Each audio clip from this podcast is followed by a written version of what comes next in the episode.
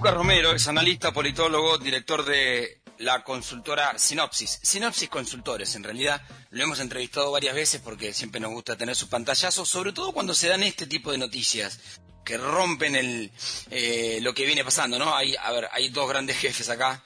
Eh, vamos a ver qué pasa ahora. Eh, pero son Macri y Cristina Fernández. Cuando Cristina Fernández allá por mayo del 2019 dijo lo, lo elijo Alberto, cambió todo.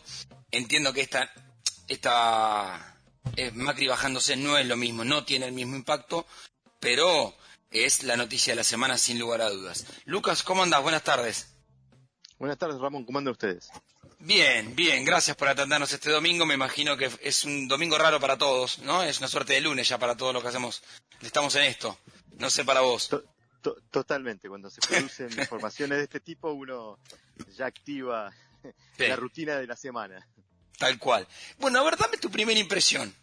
No, te voy a contar nada de lo que dije para preguntarte y, tener tu mirada. Sí. No, a ver, eh, eh, claramente la noticia es una decisión y es una decisión que no sorprende. Eh, cuando uno analizaba en la previa las posibilidades de, de, la candidatura de Mauricio Macri, uno se inclinaba a pensar que efectivamente Macri no iba a ser candidato. Yo te diría por dos factores. El, primero es que eh, en el universo de aspirantes a liderar la oferta electoral de Juntos por el Cambio, Macri era el que estaba más condicionado para construir una mayoría electoralmente ganadora, precisamente porque sigue siendo un dirigente que sostiene niveles de rechazo muy altos en buena parte de la población. Entonces, eso lo ponía en condiciones competitivas desventajosas respecto de sus de sus competidores rivales, digamos, internos. El otro factor yo creo que no es el electoral, sino el postelectoral. Yo creo que este, este incluso pesaba mucho más en esta decisión que tomó Macri, que es, bueno, pongámosle eh, que efectivamente puedo sortear el escollo electoral, gano la elección. Bueno, ¿qué margen de paciencia voy a tener en la gente para hacer lo que hay que hacer?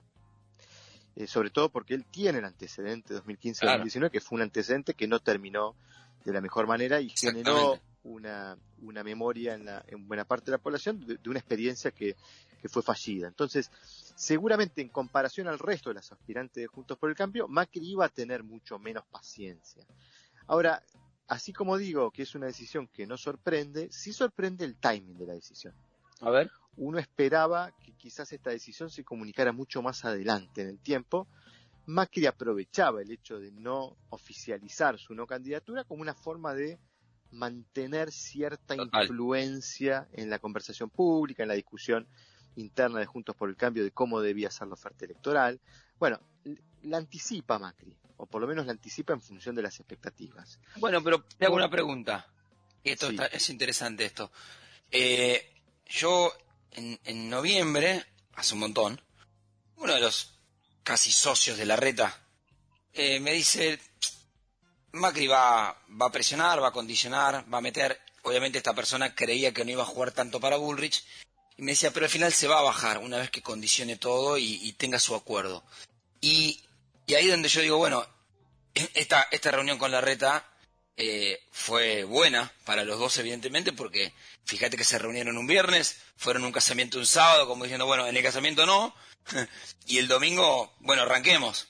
Eh, mi pregunta es, que, no tengo la respuesta, obviamente, es, ¿y ahora Macri qué?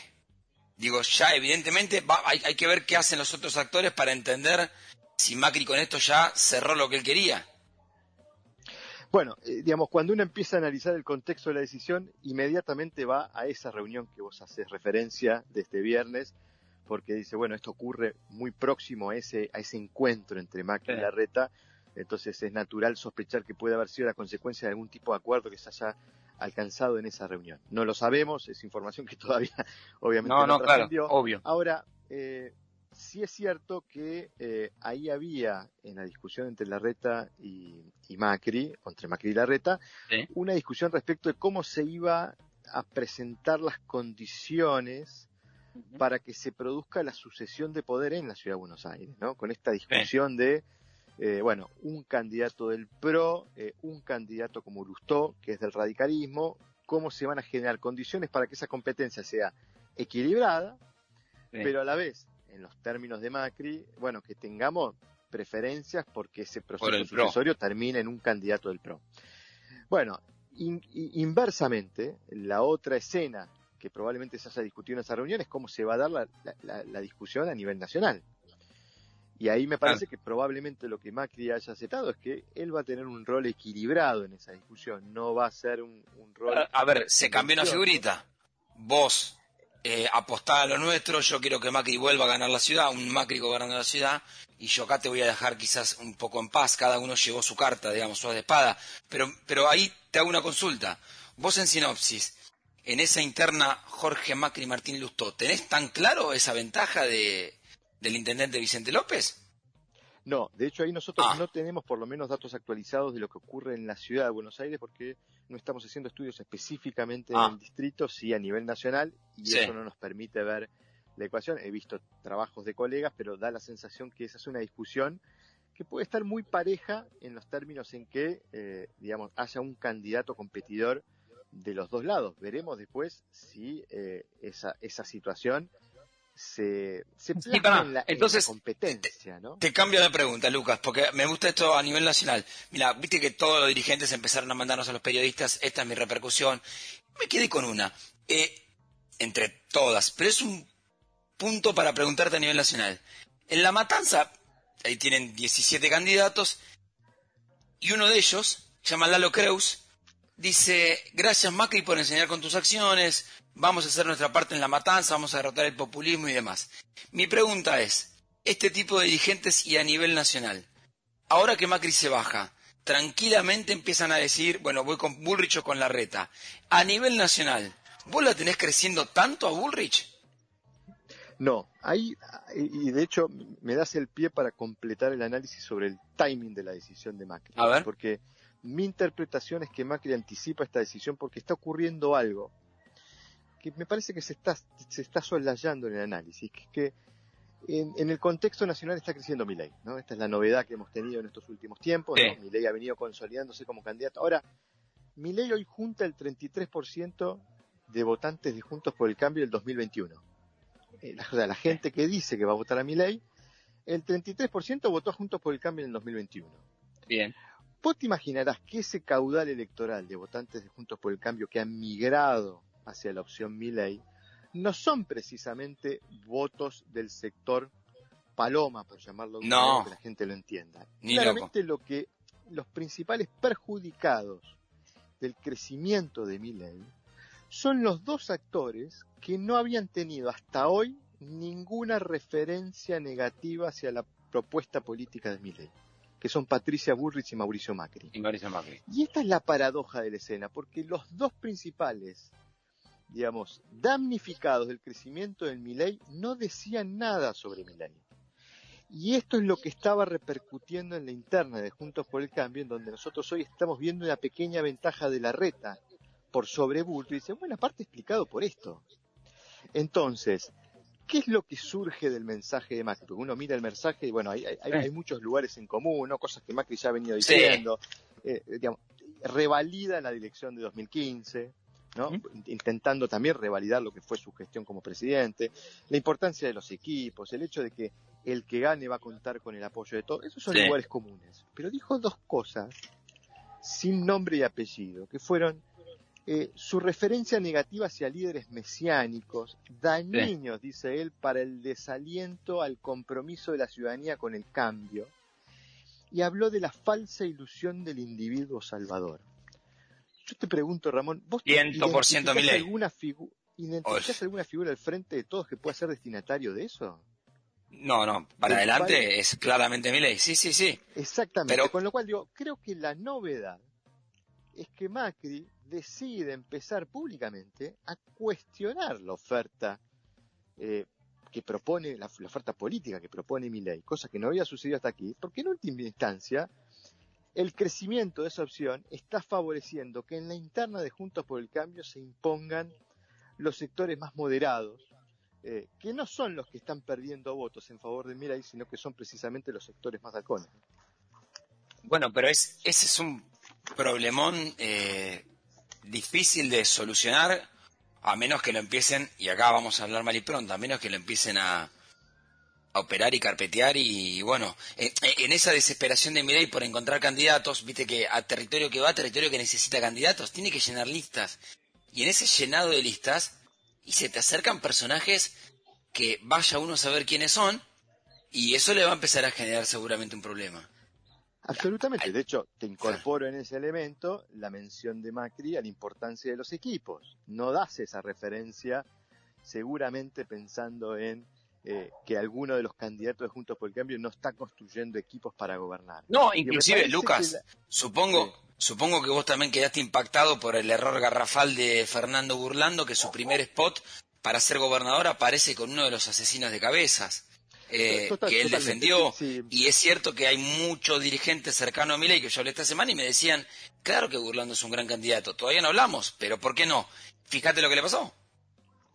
Bueno, eh, Milei tiene dificultades en su, en su armado de su propuesta electoral, pero no está teniendo dificultades en recoger apoyos, por lo menos recoger intención de apoyo, porque lo que estamos viendo hoy no, no, son apoyos, son intención de voto. Y me parece que es eso lo que empieza a anticipar un poco los tiempos, en el caso de Macri, de la decisión de correrse para ordenar un poquitito mejor la oferta y empezar a neutralizar un efecto que está impactando sobre Juntos por el Cambio, pero particularmente impactando sobre el sector que más se identifica con la propuesta que Macri intenta representar desde su lugar de influencia, ¿no? Entonces me parece que hay una novedad. sí. no, ¿te puedo robar la información sin citar? Así lo uso esta noche en Canal 9.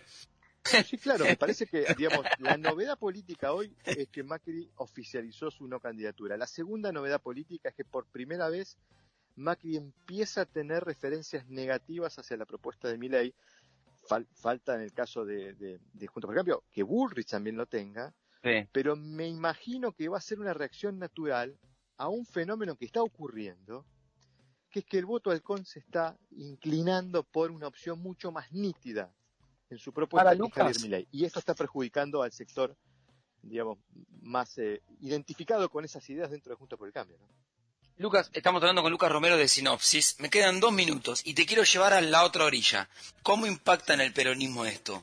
Porque yo tengo eh, los WhatsApp de los albertistas, como viste que al principio nos mandaban el video de Macri y nos decían, y ahora le toca otra, como diciendo, se bajó Macri, bájate Cristina, vos sabés que tampoco puede ganar, no te da, y, y que el peronismo tenga otra, otra configuración. ¿Cómo impacta en el peronismo esto? ¿Qué, qué crees que puede pasar bueno, la noticia es mala porque Macri era un buen candidato para el Frente de Todos por su nivel de rechazo importante todavía en buena parte de la población. Esto reduce, si, ya no estaban reducidas a cero, la probabilidad de que Cristina sea candidata. Esas dos eh, consecuencias parecen bastante obvias.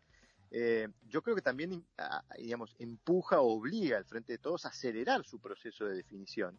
Y ahí el principal escollo no es la renuncia a la candidatura de Cristina Kirchner, que ya efectivamente ocurrió está ocurriendo en operativo clamor, pero Cristina por ahora no dijo que quiere revisar su decisión de no ser candidata. El problema ahí es la candidatura de Alberto.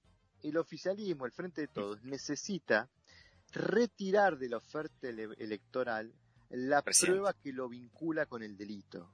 Y es la presencia de Alberto Fernández en la oferta, que es la que lo vincula con el incumplimiento electoral de la gestión de Alberto Fernández, que es lo que quieren retirar de la propuesta electoral y no lo logran porque el presidente se avivó y se dio cuenta que para lograr eso el kirchnerismo necesita de su decisión y encontró allí un último reservorio de poder para poder influir, aunque sea en la discusión, no para su candidatura, porque yo creo que el presidente en su fuero íntimo sabe que no puede ser candidato, sino para ver si puede colar alguno de, la gente de su espacio. Sí, sí, por lo menos me voy a sentar en la mesa. A ver. Exactamente. Eh, la verdad que, eh, y, cerramos con esto, pero en 2019, lo, a ver, era Cristina, Massa, Alberto. Ahora quizás dice, bueno, quizás con esta jugada puedo, puedo mantenerme, y como bien me decía el turco Asís el viernes, es un presidente, no te olvides que tiene los fierros institucionales para mantenerse en la agenda. Reunión, cumbre, Biden, eh, cumbre de las Américas, digamos, tienes una vidriera eh, que te da el ser presidente y nada más. Si, si no fuera presidente, esa vidriera se va. Lucas, eh, Va a gracias. retener ese último reservorio de poder hasta Total. momento. Total. Gracias por el tiempo, como siempre. Sos muy gentil siempre conmigo. Un abrazo, Un abrazo grande. Lucas Romero de Sinopsis Consultores. Bueno, es el impacto. Eh, quería mezclar esto, ¿no? La información que podemos tener nosotros con el análisis de una de las consultoras más importantes que te da esa mirada, ¿no? Por lo pronto le robé el datito de mi ley y le dije que no le iba a citar y me lo agradeció. Así que breve tanda, escuchamos un poquito de música también y ya seguimos, dale.